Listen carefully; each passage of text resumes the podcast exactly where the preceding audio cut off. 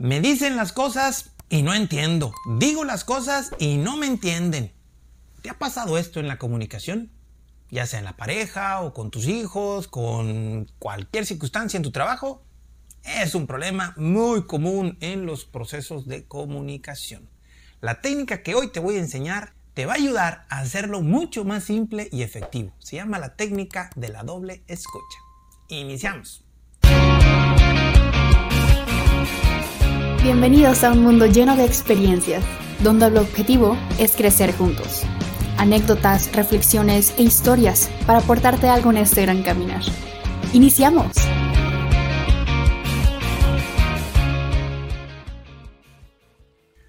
Hola, ¿cómo están? Qué gusto saludarlos nuevamente en un capítulo nuevo de experiencias. Como todos los lunes empezamos a compartir temas con relación a la salud emocional, hacia la felicidad, pero sobre todo a vivir el amor propio en nuestras vidas. Cuando una persona se sabe amar a sí mismo y de una forma adecuada expresa eso en el mundo, se va a encontrar siempre con personas iguales que se amen y siempre se va a hacer una comunidad de amor. Que dicho está de paso, si quieres pertenecer a una comunidad por medio de un grupo de WhatsApp llamada Comunidad Amor Propio, mándame un mensajito o entra a mis redes sociales en donde vas a poder encontrar un link en donde compartimos este grupo y siempre estamos compartiendo cosas de este tipo. Todas relacionadas a final de cuentas al amor propio y a vivir la salud y la felicidad de forma simple y práctica.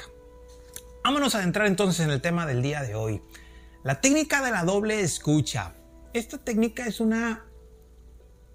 Pues sí, me, atrevo a decir que pues me, medio me fumé yo la palabrita, ¿no? La técnica de la doble escucha son circunstancias que he ido trabajando y aprendiendo durante los procesos de, de la experiencia con el trabajo, en pacientes, en cursos y demás.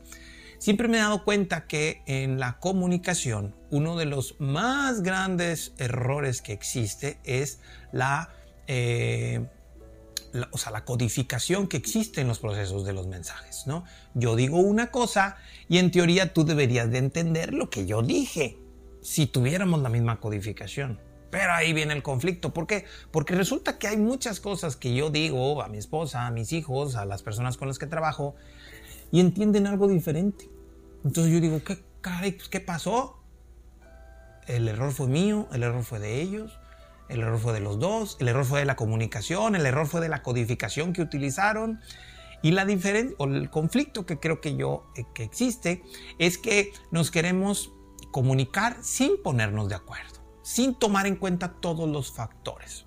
Siempre he dicho que en el proceso de la comunicación, quien manda, no quien manda, quien pone las reglas para que la comunicación sea adecuada y efectiva, es el que recibe el mensaje porque el que recibe el mensaje tiene una codificación. Si yo lo pongo en un ejemplo, no sé, si yo le quiero decir algo, yo tengo tres hijos, ¿no? 17 años, 12 años y 9 años. Y los tres tienen una forma diferente de entender, una forma diferente de pensar, una forma única incluso de vivir lo que están viviendo. Entonces, si yo quiero darles el mensaje a los tres, tengo que conocer la codificación para que el mensaje que yo les quiero dar llegue realmente como yo se los quiero dar a la mayor de los 17, pues le voy a hablar de una forma un poquillo más, a la mejor más tipo madura como adulto. A la de 12, pues en su, estilo de, de, ser adolescente y de, de, estar ubicándose en ese proceso de vida, de saber quién es y qué quiere hacer en su vida y demás. Y el chiquillo de 9, pues él quiere jugar, a lo mejor ni siquiera va a querer prestar atención al mensaje que yo le doy. Entonces, siempre tenemos que hacer eso. El asunto está de que esa codificación normalmente es difícil hacerla desde la perspectiva del otro. ¿Por qué?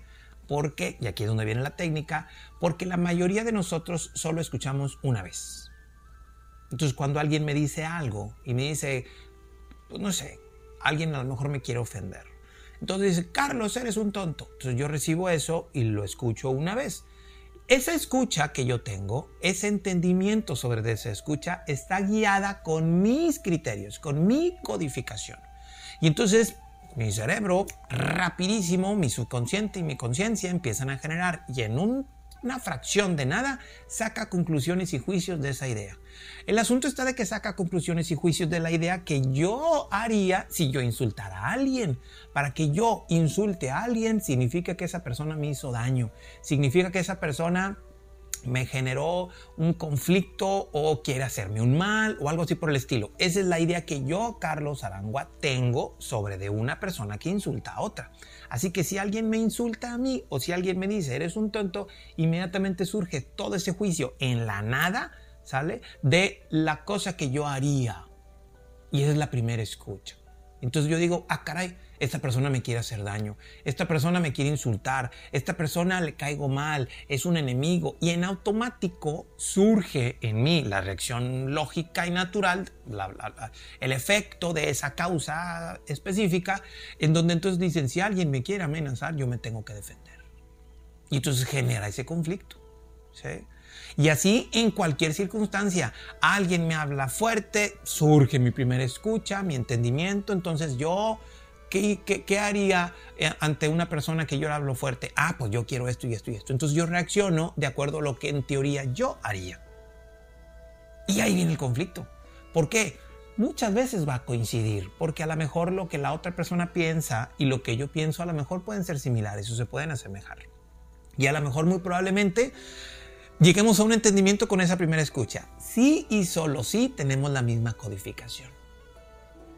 ¿Cómo podemos saber que en su momento surge esa misma codificación? Pues cuando yo a lo mejor hago una acción en, cuanto a lo que me dijeron y la otra persona de alguna otra forma comprende de que sí entendí lo que yo quise hacer. Entonces hace una comunicación buena. El asunto está, y sacando un poquito este ejemplo, en nuestra vida diaria, con lo que decimos a las personas con las que convivimos, ¿cuántas veces surge un malentendido con lo que decimos?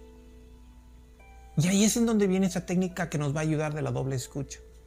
Porque si yo digo algo, y no sé, le digo a lo mejor a, a, una persona, necesito que me ayudes a mover esto para allá. Y la persona dice, ah, ok, sí, claro que sí, al rato lo hago. Entonces yo me molesto porque para mí, si me dicen, oye, Carlos, necesito que me ayudes esto mover para allá, entonces yo me levanto, voy y lo muevo. Si acepto lo que me están pidiendo, significa que yo, en mi forma de pensar, es de que lo tengo que hacer en este instante. Así que voy, me levanto, lo cargo y lo muevo. Sin embargo, la otra persona dice, no, para mí es mucho más importante esto que estoy haciendo y después le voy a ayudar a Carlos. Lo voy a terminar primero esto, a lo mejor está viendo Facebook o está viendo TikTok o lo que sea que esté viendo y bien lo disfruta dice, ok, termino de hacer esto y después hago lo otro. Sin embargo, si yo solo hago la primera escucha, en este ejemplo que estoy poniendo, a lo mejor yo voy a decir, ah, caray, entonces, ¿por qué no te levantas y lo mueves? Si te estoy pidiendo que me ayudes y me dices que sí, levántate y muévete. Y ahí surge ya un malentendido. La técnica de doble escucha implica que la primera vez que voy a escuchar, en automático va a surgir mi criterio. Ese es automático, no lo podemos detener. La segunda escucha implica prestar un poquito de atención y análisis. ¿Qué está pensando la otra persona? La doble escucha es este con conexión de empatía, de comprender un poco y de analizar un poco cuál es la codificación que tiene la otra persona. Y entonces tú dices, oye, ve y ayúdame a mover esto. Claro que sí, al ratito voy. Entonces tú dices, ah, caray, espérame, pues no, yo lo necesito ya. Entonces pensar yo, si yo digo que sí es porque lo voy a hacer en este instante, si la otra persona dice que sí, ¿qué significará para él? Esa es la doble escucha. Analizar un poco y reflexionar un poco. Para esa persona, el decir que sí te ayudo, ¿qué significa? Y muy probablemente la otra persona diga, ¿sí? o piense, o, o, o del análisis que tú hagas.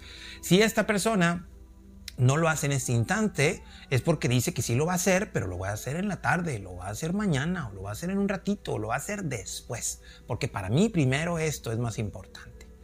El tener esa doble escucha te hace ajustar el mensaje, ya sea el que recibes o el que das. ¿Qué implica? Si la persona no se movió, entonces tú ya puedes decir, ah, ok, parece que no entendió el interés que yo tenía, que significa que yo necesito que me ayude ahorita y a lo mejor ya puedes refrasear o, manejar una forma el mensaje un poquito más amplio y decirle, oye, es que necesito que me ayudes ahorita, si se puede o no. No, pues no se puede, ok, pues lo hago yo, le pido ayuda a alguien más o lo que sea, ¿sí? O la persona dice, a lo mejor con esa segunda frase de yo necesito ahorita, a lo mejor te va a decir, ah, no, es que yo en realidad ahorita tengo esto que es más importante para mí y después te voy a ayudar. La técnica de la doble escucha nos va a conectar con el verdadero contenido de la información, no con lo que yo creía que. No tienen una idea la cantidad de conflictos que se hacen por no aplicar este tipo de técnicas. Por la cantidad de información que no se conoce y que se toma como verdadera. Porque a lo mejor yo puedo decir, oye, esta persona me dijo que sí me iba a ayudar y mira, parece que se está burlando de mí porque no me quiere hacer nada. Entonces yo me siento burlado, me enojo y ahí voy en contra de la persona. Y se hace un malentendido increíblemente grande. La técnica de doble escucha nos acerca para comprender dos mundos que se están conectando. En efecto, solo existe un mundo real, pero en la realidad, porque en nuestra mente existe un mundo en cada mente. Como dicen por ahí, cada cabeza es un mundo. Y conectar el mundo de la otra persona con el mundo mío es muy complicado si no, nos, si no estamos dispuestos a eso. La técnica de la doble escucha nos pone en disposición de esta conexión. Nos pone en decir, ok, yo tengo una idea, tú tienes otra idea, vamos a compartirla, vamos a conocerla, vamos a expresarla. Y desde esas dos ideas llegar a un punto de conexión o de desconexión. A lo mejor la persona me va a decir es que yo no estoy interesado en ayudarte ahorita porque no puedo y entonces yo me voy a ir a otro lado a buscar ese apoyo o lo voy a hacer yo mismo o voy a desistir o voy a aceptar su versión de que lo va a hacer más al rato. Cualquier chamba menos el conflicto. Cualquier conexión menos el conflicto porque el conflicto siempre nos va a poner en esa competencia. Y como siempre he dicho, en este mundo las competencias son absurdas. A nadie le gusta perder y cuando estamos en competencia, uno gana y el otro pierde. Y siempre salimos mal librados. En los procesos de comunicación y demás, en los procesos de conexión, de pareja, de familia, de sociedad o lo que sea, la competencia nunca debe de existir. Porque eso aleja el concepto de unión en automático. Entonces, vayamos a, buscar en, este, en esta técnica la manera de poder comprender cómo entiende el otro. Y si en su momento yo estoy dispuesto a cambiar un poquito mi mensaje para que la otra persona comprenda y tengamos esta conexión que estamos buscando, o definitivamente busquemos una forma apartada de estar y vivir siempre en paz. No tenemos que ser amigos todos, no tenemos que ser estables todos. De alguna manera cada cabeza es un mundo y cada cabeza tiene la libertad de pensar y decir lo que quiera. Así que aplica esta técnica. Te aseguro que va a cambiar mucho la perspectiva en que te conectas con las personas. Ahí adelante, Chile, con todo en esta semana. Les agradezco seguirme. Acuérdense darle like a este video, eh, compartirlo con quien tú creas que sea este, bueno para ellos y que de alguna otra manera siempre nos ayude a crecer en esta comunidad de amor propio, de conexión, pero sobre todo en este mundo tan lleno de experiencias bonitas para vivir y por vivir. Así que agradezco mucho. Nos vemos y nos escuchamos la próxima semana. Muchísimas bendiciones para todos. Gracias por acompañarnos. Si te agrada la información, compártela. Síguenos en redes sociales como Carlos Arama y comenta qué piensas y qué aprendes de este episodio. Activa las notificaciones para que te llegue un recordatorio cuando tengamos un capítulo nuevo. Y muchas gracias por vivir este mundo lleno de experiencias.